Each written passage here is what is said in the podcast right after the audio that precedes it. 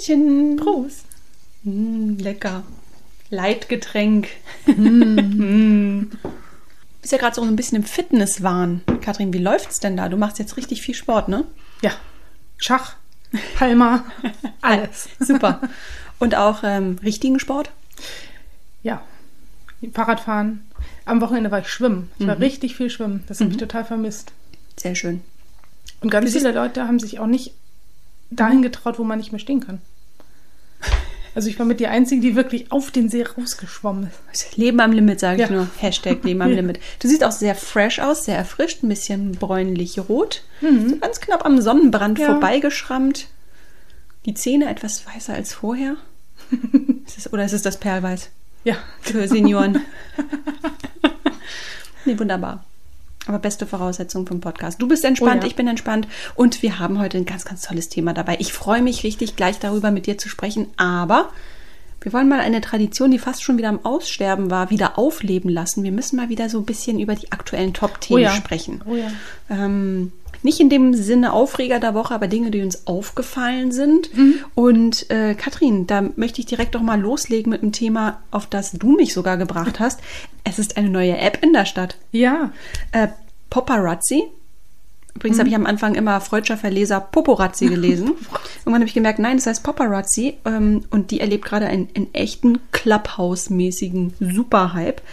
So eine Art Anti-Instagram. Und deine Kinder, so viel weiß ich aus deinen Erzählungen, sind echte Power-Userinnen, oder? Ist das immer noch so oder hat sich das jetzt nach 14 Tagen schon wieder abgeflacht? Ja, ist nicht mehr so, glaube ich. Mhm. Also man hat auch einfach zu viele Kanäle, auf denen man Ja, das stimmt. präsent sein muss. Ähm, aber das, das Prinzip ist, ist so einfach wie eigentlich fast schon genial, oder? Also es ist also Instagram kennen wir ja so, man hat seinen Feed und man lädt selbst Bilder hoch, man ist also sein eigener, äh, ich sag mal, Programmmanager. Hier ist es genau umgekehrt. Also andere, deine Freunde bestücken deinen Stream, bestimmen, was von dir zu sehen ist. Ähm, und das ist das Prinzip, deine Freunde werden zu deinen Paparazzis. Warum das jetzt Paparazzi heißt, weiß ich nicht. Wahrscheinlich, um es poppiger klingen zu lassen. Ähm, ja, und umgekehrt ist es natürlich genauso. Ich glaube, man hat noch immerhin die Möglichkeit, ähm, ähm, Bilder zu löschen, wenn Ja, es nicht so ganz passt. passt. Ähm, aber ich habe große Hoffnung, ist damit das Ende der Duckface-Ära eingeleitet worden. Mhm. Kommen die natürlichen, unbearbeiteten Bilder wieder? Ich weiß nicht. Also es gibt da ja keine Filter, ne? Nee, es gibt keine Filter. Auch keine Hundeöhrchen. weiß ich nicht, wenn andere dich äh, da irgendwelchen Content haben. Ähm, aber ich finde das erstmal gut. Grundsätzlich keine Filter, nur Content der reinsten Art. Es klingt ja fast schon zu schön, um wahr zu sein. Aber ein Haken hat es natürlich, denn du musst, wie bei Clubhouse, ähm, den Zugriff auf all deine Kontakte erlauben. Denn nur deine Freunde, also die Leute aus deinem Telefonbuch, dürfen auch dein Paparazzi sein. Ähm, ich habe mal geguckt, aktuell steht die App auf Platz 18 in der Kategorie ähm, Foto und Video bei, ähm, bei Apple. Ähm, denn eine Android-Version gibt es noch nicht, soll aber bald kommen. Was meinst du? Ist es ein echter Gamechanger oder wieder nur so ein ultra-Kurzzeit-Trend? Ich glaube, das ist nur wirklich ein kurzer Hype. Ich finde die Idee richtig super. Also haben wir eben schon gesagt, ne? Mhm. Keine Selfies mehr, keine bearbeiteten Sachen. Aber, also ich habe das ja in der Realität gesehen, wie diese Paparazzi-App benutzt wird. Und die Kinder machen halt gegenseitig Fotos und zeigen sie vorher, ist das okay, darf ich das bei dir posten? Und dann wird es halt erst gepostet. Also Mhm. ich finde, da verpufft dann wieder. Das ist doch Zensur. Ja, Zensur ist das. ja das Ja, stimmt. Okay. Warten wir mal ab, wie sich das so weiterentwickelt. Ähm, was mir dabei wirklich gefällt, das ist so ein kleiner Fingerzeig, so ein bisschen gegen dieses ähm, Ja. so falsche Realitäten kreieren, mit diesen unsäglichen Filtern, mit diesen blöden Effekten. Ähm, ja, die nerven mich total. Äh, fast so doll wie diese scheiß Swappy-Werbung, die sich äh, bei YouTube immer vorschaltet. Oh ja. Die, ähm, die ist diese, ist mir aufgefallen, wie die reden? Die reden, als hätten die so ein Lineal quer im, im Mund stecken. Hm. Na gut, okay. Wir driften ab. Das war jetzt so der erste kleine Fingerzeig, aber du hast einen echten kleinen Aufreger der Woche dabei. Den hast du rausgefischt. Äh, Worum geht's da? Da geht es um die ähm, CITES. Kennst du die? Ich kenne nur eine Band, die heißt City. Das ist die zentrale Stelle für Informationstechnik im Sicherheitsbereich in München. Und ähm, die wird so als dieses Hackerbüro oder die Hackerbehörde. Hackerbehörde Vorzimmer, schönen Genau. guten Tag. Wie, mit wem darf ich verbinden? Und also eins können sie richtig gut, nämlich sich selbst präsentieren. Sie nennen sich selbst das Start-up unter den Behörden. Oder Oder sie ja Paparazzi. Ja, genau. Und äh, sie sind eine neue, junge Organisation, die sich nicht von Vorschriften und Hierarchien durchdrungen ist. Ähm, also so heißt es irgendwie auf der Webseite. Und eigentlich, also deren eigentliche Aufgabe ist es, technische Methoden und Cyberwerkzeuge zu entwickeln und auch diese zu testen. Also als Unterstützung für die Polizei. Mhm. Aber irgendwie ist nicht so ganz klar, was sie da genau machen. ähm, weil es gibt überhaupt keine Transparenz zu den Also- Tätigkeiten. Bei Google Ja. nicht ganz anders. Ja, gut. Aber bei einer Behörde? Das gehört vielleicht zu dieser Startup-Kultur. Ja, vielleicht. Ah, okay, also die eine Intransparenzbehörde. Genau. sozusagen. Mhm. Und ähm, Netzpolitik.org hat nun Einsicht in ein Gutachten angefragt, in dem die Rechtsnatur und die Aufgaben geklärt werden. Aber die Behörde wollte das nicht, Mhm. beziehungsweise kann es ja auch nicht, denn sie arbeitet ja mit Geheimdiensten zusammen. Oder es ist so intransparent, dass sie Genau, das selbst geheim. genau. Okay. Mhm. Ja, und weil man sich eben nicht alles bieten lassen muss, startet Netzpolitik eine Auskunftsklage. Und finanziert wird das Ganze von dem Projekt Frag den Staat. Ich würde mal sagen, viel Erfolg. Und ich bin echt gespannt, was denn so eine Hackerbehörde mit ja, so gut 180 bis 200 Mitarbeitern so tut den ganzen Tag. Okay, ja, das werden wir weiter beobachten und Oh ja. äh, mal schauen, wenn da was äh, Brauchbares rauskommt, äh, dann werden wir das natürlich hier erwähnen. Frag den Staat, das war aber nicht die Seite, an der du mal mitgearbeitet hast, ne? Nee, das, war Abgeordnetenwatch. Stimmt, alles klar. Cool. Ja, wunderbar, werden wir beobachten. Mhm. Interessantes Thema. Okay. Ähm, ja, dann äh, lass uns doch jetzt langsam mal zu unserem eigentlichen Fall für heute kommen. Ich möchte direkt mal mit einer Frage eröffnen. Kathrin, Mhm. kannst du dich noch an die Zeiten erinnern, als es hieß Data Scientist, das ist der sexiest Job of the 21st Century? Ja, logisch. Das ist auch gar nicht so lange her. So, das ging so vor ja, acht, neun, zehn Jahren los.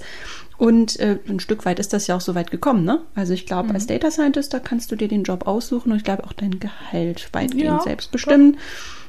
Zumindest da so deine Ideen einfließen lassen in der Gehaltsverhandlung. Ähm, und unser heutiger Fall, der hat auch mit Data Science zu tun und ja, auch mit Sex. Aber nicht so, wie das eben genannte Labeling es eigentlich meint, denn Sex ist hier ein Druckmittel und Daten bilden den Rahmen einer großen Kontroverse. Ja, und ein Fall, der uns mehr oder weniger vors Auto gelaufen ist. Ja, das stimmt. Denn eigentlich, liebe HörerInnen, wollten wir uns in dieser Folge dem Thema Cyberstalking widmen. Aber wie das Leben manchmal so spielt, sind wir von unseren ursprünglichen Plänen dann doch ziemlich schnell abgekommen, denn während der Recherchen sind wir auf den heutigen, sehr außergewöhnlichen Fall gestoßen, bei dem Cyberstalking zwar durchaus eine Rolle spielt, aber eben nur ein Nebenkriegsschauplatz ist. Wie krass ist das denn, ne? Wenn Cyberstalking nur der Nebenkriegsschauplatz Das ist. ist, das ist echt übel, ja. Nun gut, was ist das für ein Fall? Es ist der Fall Rebecca Jones, den wir hier heute beleuchten werden. Und ja, hierzulande wurde der kaum wahrgenommen. Ähm, also nicht mal wir haben den mitbekommen, Katrin, und das will ja schon was Ja. sagen. ähm, ja, in den USA hat er vor gut einem Jahr und sogar nach wie vor ziemlich hohe Wellen geschlagen. Ganz vorbei ist es, wie gesagt, immer noch nicht. Aber hier kaum wahrgenommen. Mhm. Also auch wenn man hier äh, deutschsprachige Medien durchsucht, man findet nicht wirklich viel.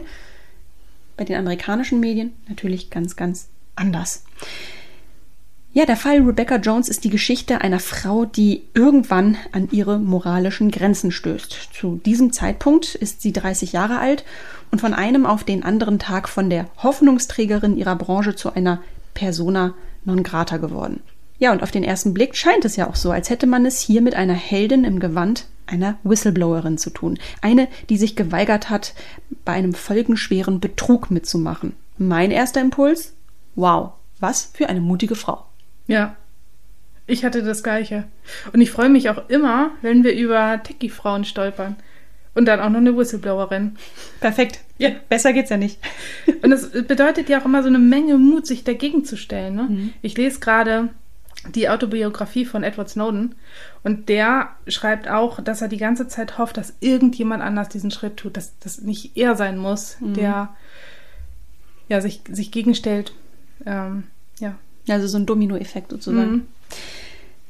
Tja, und dann, wie so oft, wie wir es äh, so oft machen, man fängt an, sich äh, in die Materie einzulesen, man konsumiert Unmengen an, keine Ahnung, YouTube-Videos, schaut sich in Foren um, ähm, hört Podcasts und ohne es so richtig zu merken, fängt dann irgendwann das Bild dieser Heldin an zu bröckeln. Mhm. Denn plötzlich ergibt sich ein eher verstörendes Bild, das ziemlich viele Fragen aufwirft. Also bei mir hat es sehr viele Fragen aufgeworfen und am Ende ist man eigentlich gar nicht mehr so wirklich sicher, wie man zu ihr stehen soll. Ja, das ging mir ganz genauso. Und eins müssen wir vielleicht mal vorab ähm, klarstellen. Es macht hier keinen Sinn, chronologisch vorzugehen. Wir müssen tatsächlich so ein paar Zeitsprünge machen, denn nur so gewinnt dieser wirklich komplexe Fall an Kontur. Ähm, was sich aber nicht geändert hat, ist mhm. unsere Fallbeschreibung. denn die markiert den Startpunkt. Damit fangen wir an, alles genau. klar. Dann kommt sie jetzt, die Fallbeschreibung. Bitte anschnallen.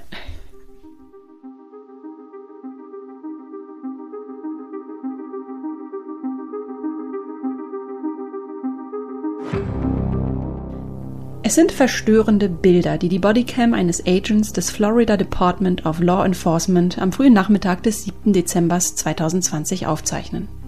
Mehrere schwer bewaffnete Polizisten klopfen an eine weihnachtlich dekorierte Tür eines klassischen US-Mittelstands-Doppelhauses. Der Ton bestimmt, aber nicht aggressiv. Das ändert sich binnen weniger Minuten, denn immer wieder hämmern die breitschultrigen Agents mit voller Kraft gegen die Tür. Ihr Geduldsfaden ist zum Zerreißen dünn. Und als die Situation kurz vor der Eskalation steht, tritt eine junge, unscheinbare blonde Frau vor die Tür. Ungeschminkt, bekleidet mit T-Shirt und Schlabberhose und nur mit Socken an den Füßen. Ihre Hände werden hinter ihrem Kopf verschränkt. Als sie dann bemerkt, dass einige der Männer ihr Haus betreten, wird sie doch nervös. Bittet durch Rufe immer wieder darum, die Waffen herunterzunehmen und sie nicht auf ihre beiden Kinder zu richten. Die sind zu diesem Zeitpunkt elf und zwei Jahre alt. Irgendwann tritt ihr Ehemann vor die Tür, auf dem Arm die kleine Tochter, der Sohn gleich hinterher. Die Stimmung ist aufgeheizt. Später wird Rebecca Jones, die Frau im Schlabberlook, sagen, dass sie das Ganze instinktiv hat kommen sehen. Dass sie schon länger geahnt hat, dass die Ermittlungsbehörden sie holen würden. Denn Jones hat sich zuvor ausgerechnet mit der Instanz angelegt, die mit ungleich mehr Macht ausgestattet ist als sie, der US-Regierung. In diesem konkreten Fall dem Gouverneur von Florida, Ron DeSantis. Republikaner und ein erklärter Jünger Donald Trumps. Als das Coronavirus auch seinen Staat Anfang 2020 befällt, gehört er zu denjenigen, die die Pandemie weitgehend herunterspielen und wenn überhaupt nur sehr spät verschärfte Maßnahmen zur Bekämpfung dergleichen veranlassen. Seine Bemühungen gehen sogar so weit, Infektionszahlen und Inzidenzwerte auf dem offiziellen Transparenzportal der Gesundheitsbehörde zu schönen. Als die dafür zuständige Mitarbeiterin sich allerdings weigert, diesen Schritt zu gehen, verliert sie wenig später ihren Job. Es ist Rebecca Jones. Eine echte Schlammschlacht nimmt daraufhin ihren Lauf und erlebt am 7. Dezember 2020 ihren traurigen Höhepunkt. Dem Tag, an dem Agents des Florida Department of Law Enforcement vor ihrer Tür stehen. Ich gehe mal davon aus, dass du dir die Aufnahmen angeguckt hast von der Bodycam, oder? Spürnase, Isa. Touché. Also ich weiß ja nicht, wie es dir gegangen ist, aber ich fand die Situation schon echt skurril. Da stehen vier, fünf echt bullige Typen vor der Tür und führen sich auf, als ginge es hier um die Festnahme von El Chapo. Und am Ende legen sie einer Frau Handschellen an, die von ihrer Optik eher eine Vorstandmutti sein könnte. Vorstandmutti? Vorstandsmutti. du siehst aus wie eine Vorstandmutti. Und das sage ich als Zahnarztfrau. nee, aber Spaß beiseite. Ja, mir ging es genauso wie dir. Also ich fand die Situation mega schräg. Und da gibt es ja auch diesen einen Sheldon Cooper-Moment, wo der eine Agent, der so ein bisschen die Federführung da äh, äh, übernommen hat, so drei, vier Mal immer wieder an die Tür klopft und dann auch immer wieder das Gleiche sagt. Police, Search Warrant, open the door. Klopf, klopf, klopf. Police, Search Warrant, open the door. Das geht immer und immer mhm. so weiter und das hätte man eins zu eins durch den Ausruf Penny ersetzen können. Und dann ist da noch sein Kollege, der so eine Art mobilen Rambock in, in der Hand hält. Ich weiß nicht, ob das so heißt, aber ja. so eine, so eine Ultra-Brechstange. Ähm, Und, und die stehen dann vor diesem Haus, das ist schon ziemlich äh, auf Weihnachten getrimmt, ist auch der Vorgarten. Man, man sieht auch, dass da Kinder wohnen. Ja. Ist, man sieht es total. Und dann stehen die da in dieser martialischen Montur. Ähm, das Haus so richtig süß äh, eindekoriert. Und ja, und dann gehen die tatsächlich irgendwann in dieses Haus rein mit Waffen in der Hand, wohlwissentlich, dass da zwei Kinder drin sind. Das ist ja, Ja. später noch eine Kontroverse. Es heißt ja, sie seien nicht mit Waffen reingegangen, aber die Dame hat ja noch eine eigene Überwachungskamera in ihrem Hausflur und da sieht man es sehr, sehr gut, dass die tatsächlich Waffen hatten. Ja, das ist echt too much. Also das finde ich ein bisschen heftig, vor allem wenn wir mal gleich auch besprechen, worum es hier bei dieser ganzen Angelegenheit geht.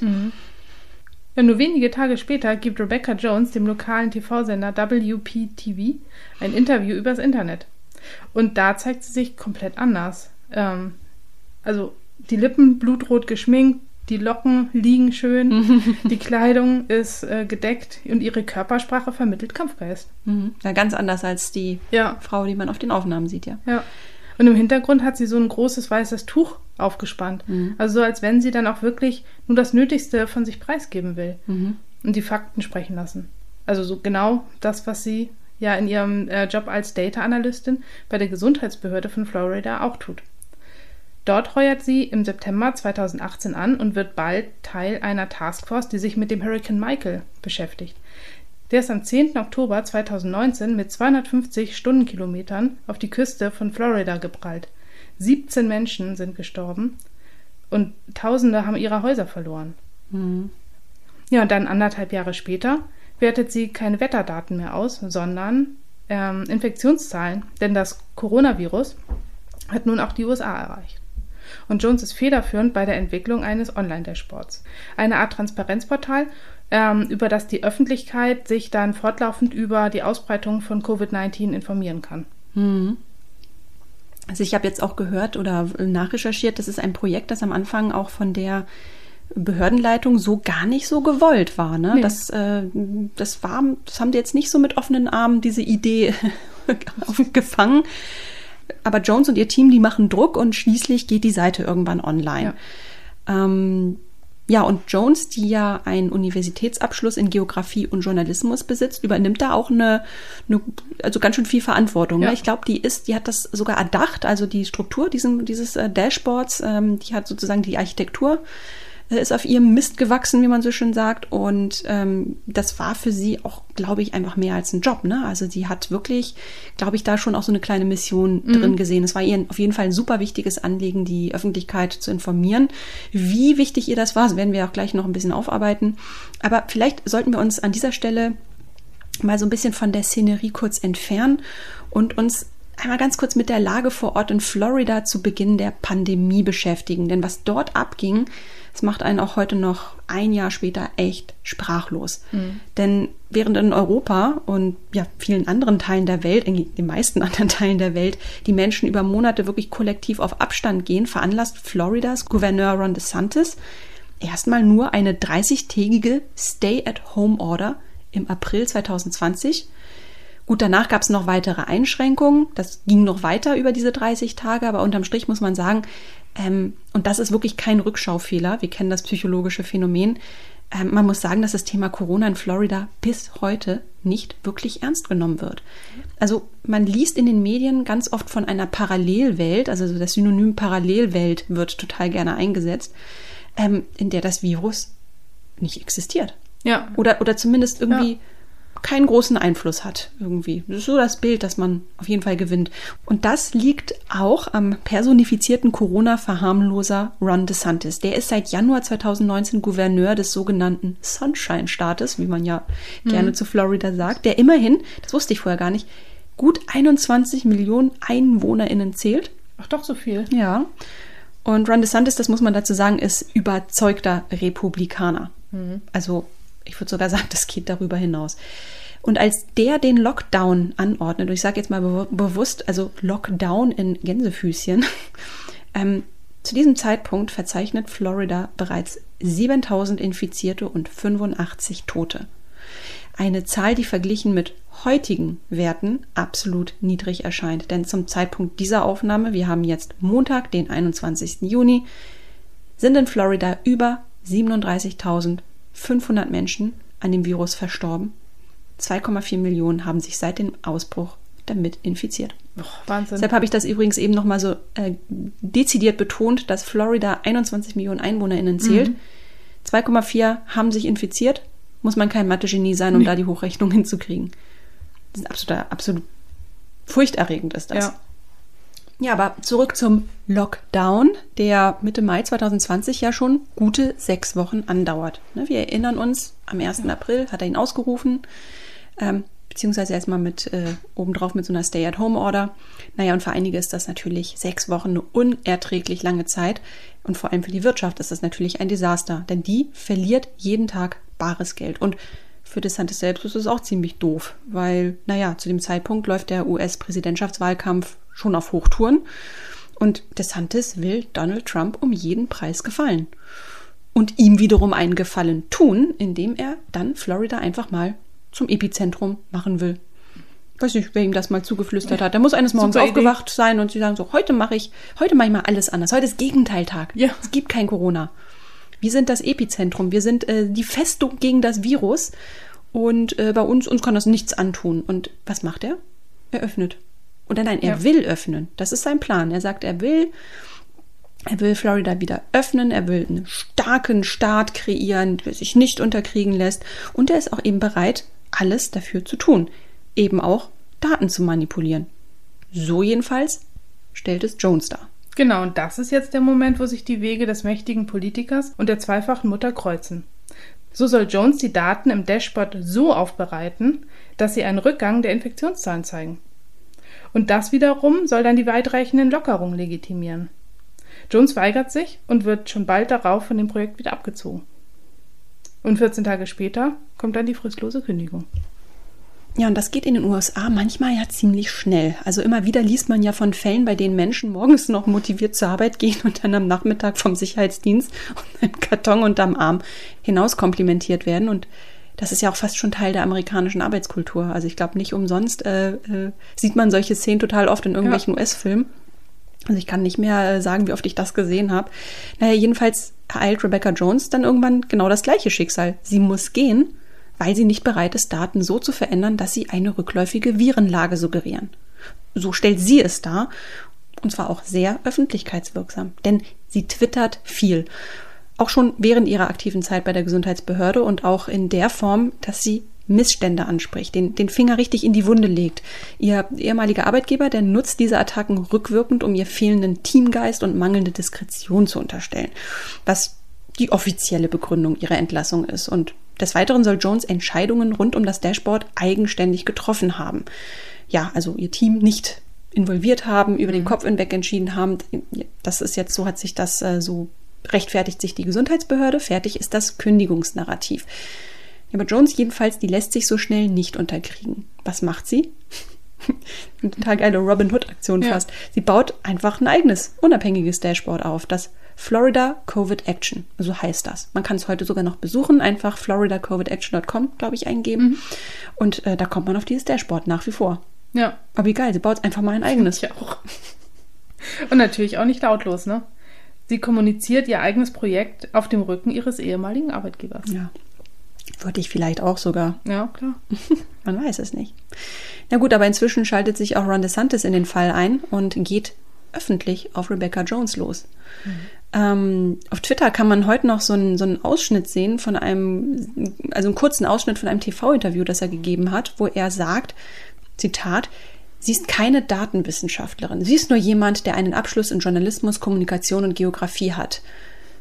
So, so richtig schön so von oben, von oben herab. Aber äh, warte mal, warte mal, warte mal. Katrin, äh, bitte korrigier mich, aber entspricht das nicht genau dem Lebenslauf eines jeden zweiten Data Scientists? Also kommen die meisten nicht aus irgendwelchen Querschnittsdomänen und ist das nicht so genau das, was das Berufsfeld ausmacht? Ja, total. Oder habe ich da was total verpasst? ist genau richtig. Also grundsätzlich.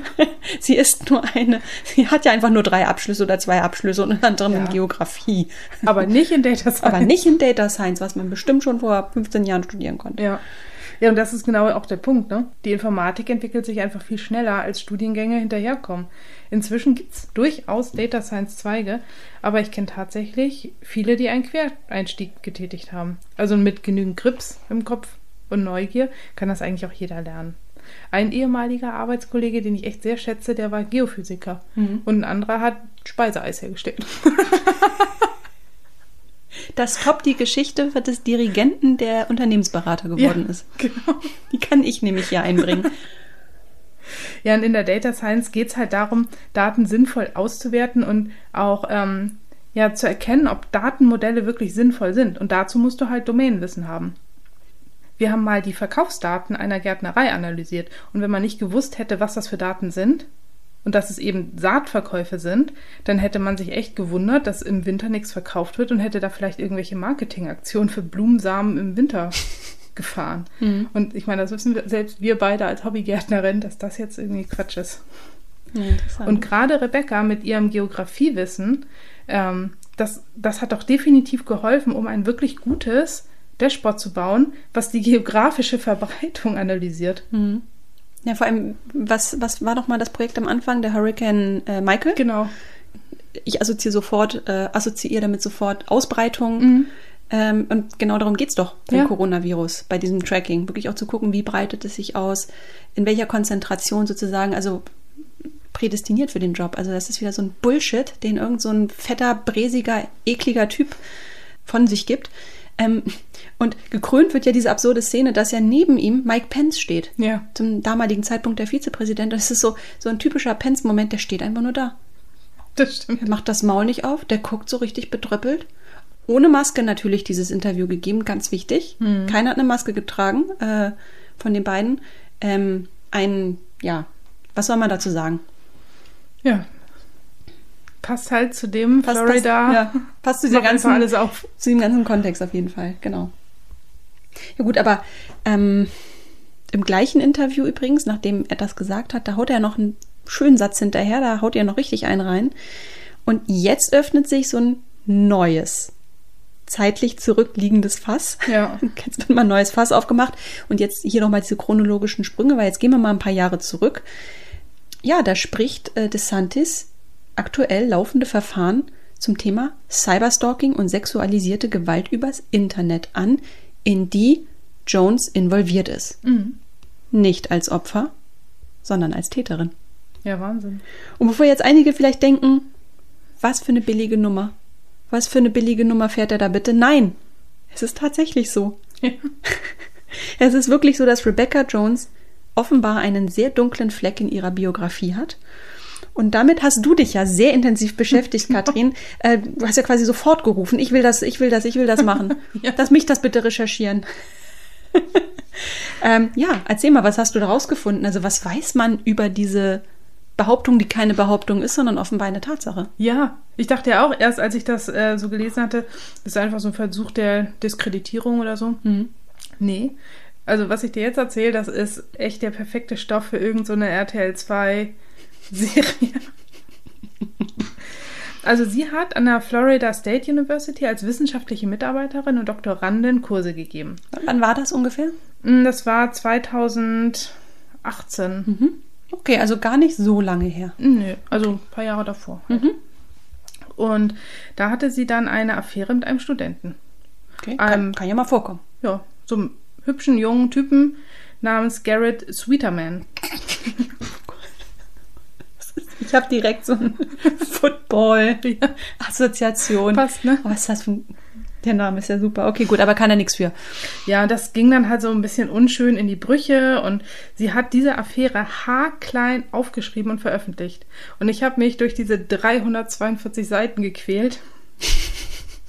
Denn es war wirklich nicht gut geschrieben. Also, obwohl sie ja so einen Abschluss in Journalismus hat, fand ich jetzt äh, ein bisschen anstrengend. Und diese Storyline war auch so mega komplex und verwirrend. Und also, es fängt damit an, dass sie erstmal von ihrer schweren Kindheit erzählt und dass sie es trotzdem zur Uni geschafft hatte. Ähm, und dann eben an der Uni den Garrett kennengelernt hat. Und sie wollte, sie war erst distanziert und sie hatte ja auch, sie war noch verheiratet ähm, und sie wollte professionell bleiben. Aber er war einfach hartnäckig und dann fing sie halt mit dem Sexting an.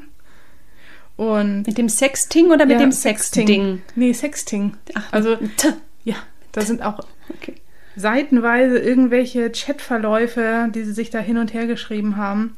Ja, und dann geht es halt wieder immer hin und her, so ein On-Off-Drama und sie hatten Sex und dann wollte der eine das beenden und der noch Ehemann kommt da auch immer häufiger vor ähm, und dann wird sie auch noch schwanger. Und das ist dann wieder ein neuer Streitpunkt. Sie will das Kind, Garrett nicht.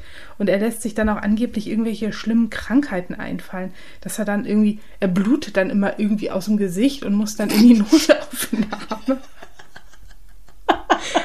damit, damit sie Mitleid hat und tut, was er will. Und das, also es klappt irgendwie nicht. Und dann fängt er an, sie anzuzeigen wegen Nötigung, Stalking und auch Beschädigung fremden Eigentums. Und natürlich wird dann auch ermittelt und sie wird auch ähm, gelegentlich verhaftet. Also ich glaube, dreimal wird sie kurzzeitig deswegen verhaftet. Ja, so, so ein bisschen, ein bisschen drüber gelesen habe ich auch, die soll ihm so richtig schön die, die Autotür eingetreten haben ja, und so, ne? Und ja, das Fenster kaputt vom Auto. Ich habe gerade mal geguckt, ich, ich habe hier gerade mal aufgeklickt, weil man kann ihre Essays oder einen dieser Essays, die sie geschrieben hat, ja sogar noch nachlesen. Ja. Ich habe es gerade mal angeklickt. Titel It was warm the day we met. Ja, genau. Gott. Ja, ja, ja das, das, das Ganze endet dann auch noch, dass sie erzählt, wie sehr sie, also sie ist dann halt wieder mit ihrem Ex-Mann oder noch Ehemann. Dazu habe ich gleich nochmal eine Frage, aber sprich erst mal zu Ende. Und überlegt dann, sich zusammen mit ihm auch Babynamen. Ist das, ähm, ist das, das denn ist das Kind von dem Sweeterman? Ja. Ist es nachweislich ja. sein Kind? Ich glaube ja. Krass. Und also sie überlegt sich dann mit ihrem Mann, Babynamen. Und also es ist schon mega schräg. Und dann schreibt sie auch noch, dass sie ihm hinterher stalkt und ähm, immer wieder schaut, ob er sie nicht, nicht doch wieder äh, unblockt hat, weil er hat sie halt auf allen Kanälen geblockt. Mhm. Und dann hat sie auch noch so eine Na Benachrichtigung eingerichtet, ähm, dass sie immer eine Nachricht kriegt, wenn jemand nach ihr sucht. Und dann schaut sie, woher die IP-Adresse kommt. Also auch schon ein bisschen creepy. Achso, und dann gibt es noch diese Webseite Surviving Garrett, die hat äh, Rebecca erstellt und hat darauf ein Racheporno verbreitet. War das ein Deepfake? Nee. okay, okay, okay. Ich, also, äh, ich muss das erstmal alles so ein bisschen sacken lassen. Ähm, wir sind echt weit ab von, von ja, der Data Science gerade. Äh, ja, wir sind auch ein bisschen weit ab von, von Corona, aber wir, wir müssen das, wir müssen ja. das hier auf den Tisch bringen, weil wir, wir müssen diese Frau irgendwie greifbar machen, aber so einfach ist das nicht was ich aber auf jeden Fall sagen kann, also was mir immer klarer wird, ist, also ich habe es ja anfangs gesagt, am Anfang denkt man, oh krass, Heldin, Heldin, mhm. was für eine mhm. tolle Frau, wie mutig ist die, aber ehrlich gesagt, also spätestens als das jetzt auch dieses Racheporno-Thema oder überhaupt diese Affärensache so auf den Plan kam, also ich muss ganz ehrlich sagen, mein Bild von ihr hat schon leichte Risse bekommen. Ja. Es hat sogar stärkere Risse bekommen. Also ist die gar nicht so unschuldig, wie man immer denkt? Also dieses, ähm, diesen Essay hat sie ja selbst geschrieben und trotzdem wirkt er echt so ein bisschen psycho. Hm. Ja, Psycho ist genau der, der richtige Punkt. Also ich frage mich, was sagt das alles äh, über ihre Psyche aus, über ihr Wesen? Also vor allem frage ich mich dann natürlich zwangsläufig, hat sie jetzt alle genaht? Und ist sie gar nicht das Opfer, zumindest wenn wir jetzt über diese Corona-Sache sprechen? Hm. Ähm, oder glaubt man ihr einfach nicht, weil sie zwar recht hat, aber, ähm, ja. aber ihre Vergangenheit eben leider ziemlich dunkle Schatten auf die Wahrheit wirft. Also ich weiß es nicht. Also wie, was ist da los, fragt man sich. Ne? Und das ist ähm, ja bei dem, bei diesem ganzen Thema Cyberstalking und Rachepornos und sexualisierte Gewalt. Ähm, das ist kein Kavaliersdelikt. Ne? Das nee, sind echt schlimme Straftaten und darüber darf und kann man natürlich nicht einfach hinwegsehen, das ist ja klar. Ähm, die Dinge haben zwar erstmal per se gar nichts miteinander zu tun, aber sie gehen nun mal von derselben Person aus und sie liegen zeitlich gar nicht so weit auseinander. Ja. Und ich für meinen Teil, ich sitze total zwischen den Stühlen, aber bevor ich dich hier nochmal um deine Meinung bitte, wie du, wie du das siehst, möchte ich nochmal eine, eine kleine Frage hinterher schieben, ne? was ich mich aber auch die ganze Zeit frage, ne?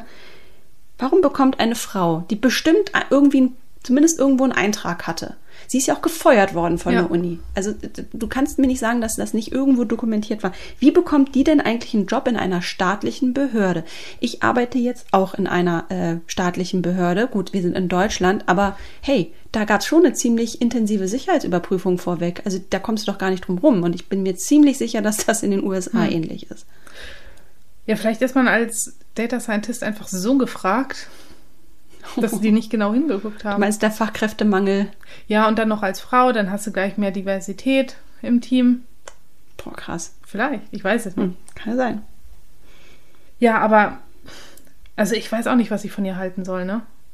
Ich fand am Anfang ja dieses Whistleblower-Tum total super, Tech-Frau und jetzt halt dieser, weiß ich, ich weiß nicht mal, wie ich das nennen soll. Also Mhm. diesen Unfug, also Unfug ist es auch nicht. Ich habe da nicht mal ein Wort für. Aber ich habe mir überlegt, vielleicht kann man ja auch beides sein. Also weißt du, vielleicht kann man Cyberaktivistin und Stalkerin sein. Ja. Man hebt halt Menschen auch, so die, die eine richtig gute Sache geleistet haben, auch viel zu schnell vielleicht auf ein Podest. Und andersrum traut man Menschen, die Mhm. extrem Böses tun, ähm, gar nicht zu, dass sie auch mal was Gutes und was Uneigennütziges tun. Also ich denke da zum Beispiel auch an, an Julian Assange. Mhm. Ja, das ist ein guter Punkt. Ähm, nichtsdestotrotz, lass uns noch mal wieder ein bisschen zurück in diese Chronologie kommen. Ähm, es bleibt dennoch eine Frage offen. So, ähm, wie kam es denn nun am 7. Dezember 2020 zu dieser Haustürsituation? Ähm, zu dieser, wie wir es ja eingangs gesagt haben, maximal verstörenden Szene, bei der meine Position, da muss ich mal ganz klar sein, sehr eindeutig ist. Also auch wenn ich bei ihr so ein Ja. bisschen hin und her schwanke und noch nicht so weiß, wie ich zu ihr stehe, aber was diese Situation betrifft, da habe ich eine ganz klare Meinung. Ich fand es überhaupt nicht angemessen. Das war völlig übertrieben. Und hinzu kommt, dass Jones danach, wir haben ja hier nur einen kleinen Teil gesehen, ne? die wurde danach nochmal 24 Stunden äh, ähm, ja, in Haft genommen. Zudem wurden ihr Computer und ihr Smartphone konfisziert. Jedenfalls, also man hat ihr, ja, man hat ihr die Freiheit genommen, wenn auch nur vorübergehend. Man hat ihr ihre Arbeitsgeräte genommen. Ja, Die musste ja noch ihr Dashboard ja irgendwie bearbeiten. Ähm, ja, meint, sie hat die volle Breitseite abgekriegt, äh, des ne? äh, Polizeistaats äh, zu spüren bekommen. Auf jeden Ich fand Fall. auch, das war total drüber hinaus, übers Ziel hinausgeschossen. Und das hätte man auch irgendwie anders mit einer Vorladung oder einem Schlichtungstermin oder irgendwas regeln können.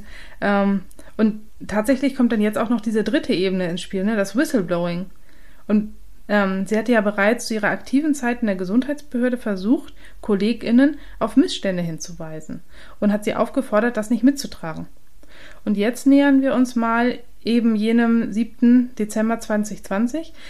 Denn angeblich soll sich Jones am 10. November, also Monate nach ihrem Rauswurf und Wochen vor diesem Zugriff, Zugang zu einem behördlichen Informationssystem verschafft haben und eine E-Mail an Staatsbeamte verschickt haben. Was da drin stand, können wir uns ja vielleicht denken. Mhm. Und diese ähm, IP-Adresse von dem Absender dieser E-Mail führte dann zu ihrem Haus. Und sie hat das total abgestritten. Ähm, doch es steht halt Aussage gegen Aussage. Und so trägt jetzt Rebecca Jones seit kurzem ganz offiziell den Status Whistleblowerin. Was sowas wie Prädikat und Makel in einem ist. Das wäre ein interessanter Widerspruch. Ähm, kannst du mal erklären, warum das so ist? Erstmal, warum ist auch dieses Whistleblowing-Thema so, ja, so ein Ding in den USA? Ja, ist es, ne? Es gibt in den USA den Whistleblower Protection Act. Der besagt nämlich, dass Whistleblower vor Diskriminierung und auch Kündigung geschützt sind. Und ähm, verstößt ein Arbeitgeber dagegen, dann bekommt man Anspruch auf Wiedereinstellung, Nachzahlung des Lohns und sogar Schadensersatz und auch Erstattung der Anwaltskosten. Deshalb ist es halt super wichtig, diesen Whistleblower-Status zu bekommen. Und ich finde das auch extrem gut. Denn wenn man seinen Job verliert, dann ist das ja auch meistens so die Existenz der Familie. Ne? Mhm. Und das sollte man eben nicht aufs Spiel setzen müssen. Auf der anderen Seite muss man aber auch festhalten, dass es keine Ehrung gibt oder dergleichen. Jedenfalls nicht bei den Behörden. Es sichert nur eine gewisse Geheimhaltung zwischen den betroffenen Parteien ab. Und das kann unter Umständen sehr entscheidend sein. Man könnte es auch als Beschwerde mit erweitertem Sicherheitspaket nennen. Sehr schön. Hier in Deutschland gibt es das so nicht. Also Whistleblower werden im Gegensatz zu vielen anderen Ländern überhaupt nicht geschützt. Es gab so ein paar Bemühungen, die europäische Empfehlung zum Schutz der Whistleblower in deutsches Recht umzusetzen, aber der Herr Altmaier hat das leider blockiert. Hm. Schade. Ja, gut. Ähm, aber ich glaube, das ist noch nicht ausdiskutiert. Ich glaube, Nee. das ist, ähm, das wird noch kommen, das Thema. Aber gut. Ähm, eines muss man Rebecca Jones aber wirklich lassen, ne? Die hat wirklich Ausdauer, die Frau. Und das zeigt sie auch in ihrem Twitter-Verhalten. Und es ist ja leider auch ein weiterer, sehr trauriger Meilenstein in der ganzen Geschichte, nämlich die Sperrung ihres Twitter-Accounts Anfang Juni, also ganz frisch noch. Ähm, das Ganze nicht wegen ihrer Äußerungen, ne? sie ist ja auch immer gut gegen DeSantis vorgegangen, aber auch die Gesundheitsbehörde oder andere äh, politische Entscheidungen. Ähm, nein, sondern wegen Missachtung der Verhaltensregeln. Bei Twitter ist es nämlich so, dass du keinen Spam erzeugen mhm. darfst. Und genau das hat sie Twitter zufolge getan, indem sie zum einen permanent den gleichen Artikel gepostet hat. Das war ein Interview, das sie dem Miami Herald gegeben hat. Und da soll sie so richtig exzessiv vorgegangen sein. Ne? Also da soll sie wirklich ähm, exzessiv geteilt haben. Also wirklich immer wieder den immer Artikel. wieder immer wieder geflutet haben. Vor allem mit diesem Interview, auch mhm. mit anderen Inhalten. Und ähm, als wäre das Ganze jetzt nicht verstörend genug. Also ich finde, wir können diese Sachen noch weiter hoch eskalieren. Jetzt will sie sich auch noch zur Wahl in den Kongress im nächsten Jahr stellen. Ja, krass. So dem Feind sozusagen auf Augenhöhe begegnen. Ja, ja. ja sie ist echt schwer zu greifen, ne? Ja. Entweder hat sie echt Eier aus Stahl, wofür auch ihre freiwillige Inhaftierung Anfang des Jahres steht, sowie auch ihre Furchtlosigkeit gegenüber der Regierung. Mhm. Oder sie hat wirklich echt einen Knall und lebt das für politische Zwecke aus. ja, also in der öffentlichen Debatte ist sie auf jeden Fall eine Kontroverse. Einerseits wird sie von Forbes zu den Top 40 Under 40 gezählt. Hm, ich glaube für die Kategorie Medizin mhm. oder irgendeine Gesundheit oder ja, so. Ja, irgendwie so, ne? Und auf der anderen Seite werden seitenlange Dossiers über sie als absolutes Feindbild verfasst. Mhm. Wie zum Beispiel auf humanevents.com, was einst ein sehr traditionsreicher Titel in den USA war, aber inzwischen äh, nur noch online erscheint. Aber nur online ist ja auch. Ja. Ja, und da ist wirklich ein, ein episches Anti-Jones-Stück zu lesen. Das verlinken wir dann auch in den Show Notes. Hm. Ja, das mit den Eiern aus Stahl fand ich gerade interessant. Ja, aber fassen wir jetzt mal zusammen. Ne? Also wir, wir kriegen, glaube ich, hier noch kein, kein sauberes Bild von ihr hin, nee. ähm, weil erstmal läuft da noch einiges. Ich glaube, sie hat noch einige Verfahren vor sich, was diese Cyberstalking-Nummer betrifft. Ähm, da können wir auch noch mal schauen, ob sie sich wieder freiwillig irgendwie äh, in die Hände der, der Behörden begibt. Das hat sie ja gemacht. Anfang des Jahres ja. und glaube ich wirklich äh, so ein bisschen dieser, also ich glaube, sie wollte sich nicht auf Kaution freikaufen irgendwie. Die wollte auch wieder so einen symbolischen Akt platzieren und war für eine kleine Weile im Gefängnis. Mhm. Ist dort äh, Corona-positiv auch noch diagnostiziert worden. Ja. Wobei sie selbst äh, darauf besteht oder beharrt, ähm, klarzustellen, dass die Infektion nicht im Gefängnis erfolgt ist. Das muss wohl kurz vorher passiert sein. Aber sie geht freiwillig ins Gefängnis als Mutter von zwei Kindern. Und ich glaube, wie gesagt, also ich traue ihr zu, dass sowas nochmal irgendwie ja. kommt. Also ihr Bild schwierig. Eine absolut nicht zu greifende Frau. Äh, dieser Fall ist wahnsinnig besonders, weil es ist einfach die David gegen Goliath-Geschichte im digitalen Zeitalter. Ähm, wir lernen daraus, dass ja, man Daten nicht trauen kann. Nee, absolut nicht. und ähm, ja, und auch ein weiteres Mal, wir hatten es vorhin noch ganz, ganz kurz angerissen, das Thema. Ähm, und wieder leider so ein Anti-Thema für diesen ganzen Komplex Women in Tech, ne? Und ich bin schwupps auch wieder bei unserer lieben Freundin Elizabeth Holmes. Ja. Und jetzt ganz blöde Frage. Jetzt straf mich bitte Lügen oder sag, ich bin paranoid oder hau mir wirklich auf den Kopf, ne? Aber siehst du in ihr nicht auch Elizabeth Jones, wenn du in ihr Gesicht guckst? Oder zumindest in manchen Gesichtsausdrücken, weil ganz ehrlich, ich bin richtig, ich, ich, ich weiß gar nicht, ob mein Gehirn irgendwie so eine Fehlschaltung hat, ne? Aber diese Frau, auf keinem Bild sieht die gleich aus. Ja, ja, ja. Also ich finde, dass das eine Foto, wo sie das Interview gibt mit den ähm, mit geschminkten, äh, den blutroten genau, Lippen. mit den Lippen und so die Haare, da hat sie was von Elizabeth. Ja, genau, das ist dieses ein bisschen hergerichtet. Aber dann sieht sie wieder aus wie so, also als Flodder. da, ja, Flodder. Wie Flodder. Mutter Flodder. Verrückt, ne? Ganz, ganz krass auch im Gesicht. Ähm, mal sieht sie auch sehr kindlich aus. Mhm. Mal sieht sie verhärmt aus. Ja. Die hat die ist wie so ein Chamäleon, diese ja. Frau. Und ich frage mich, Achtung, jetzt lehne ich mich ganz weit aus dem Fenster. Wir hatten ja vorhin so ein bisschen diese psychische Beschaffenheit von ihr. Ähm, kann das vielleicht ein bisschen damit einherhängen? Einhergehen, meine ich, pardon, hat sie vielleicht, ist sie eine Frau mit mehreren Gesichtern? Ja. Also, hm, wir werden das mal weiter beobachten. Also auf jeden Fall haben wir versucht, ein bisschen Struktur in einen sehr komplexen Fall zu bringen. Ein Fall, der äh, für einen Hollywood-Film viel zu unrealistisch wäre. Ja. Aber ähm, ja, die, der Wahrheit entspricht. Ähm, Heldin trifft auf Aluhut und umgekehrt. Ein super spannender Fall irgendwie. Ja. Und äh, ich bin froh, dass er uns vors Auto gelaufen ist. Das stimmt. Ich fand den auch richtig gut. Hast du noch ein paar abschließende Worte? Mm. Ja, ich freue mich, dass wir auch mal wieder so einen richtigen Fall hatten. Mhm. So richtig personenbezogen, ja. ne? Wobei ich das Thema Cyberstalking auch nicht aus dem Auge lassen werde. Auf gar keinen Fall. Das bleibt auf unserer Themenliste. Mhm. Das ist auch wirklich sehr spannend. Und da ist sie ja dann auch wieder so ein Ausnahmefall. Das stimmt. Als Frau ist man ja ganz selten nur der Täter. Ja, oh, ich freue mich schon auf die Zahlenrecherche. Oh ja, das wird super. Gut, wunderbar. Dann vielen Dank fürs Zuhören, liebe HörerInnen. Und ähm, ja, wir wünschen euch eine gute Zeit und wir hören uns dann beim nächsten Mal wieder. Ciao, ciao. Bis denn.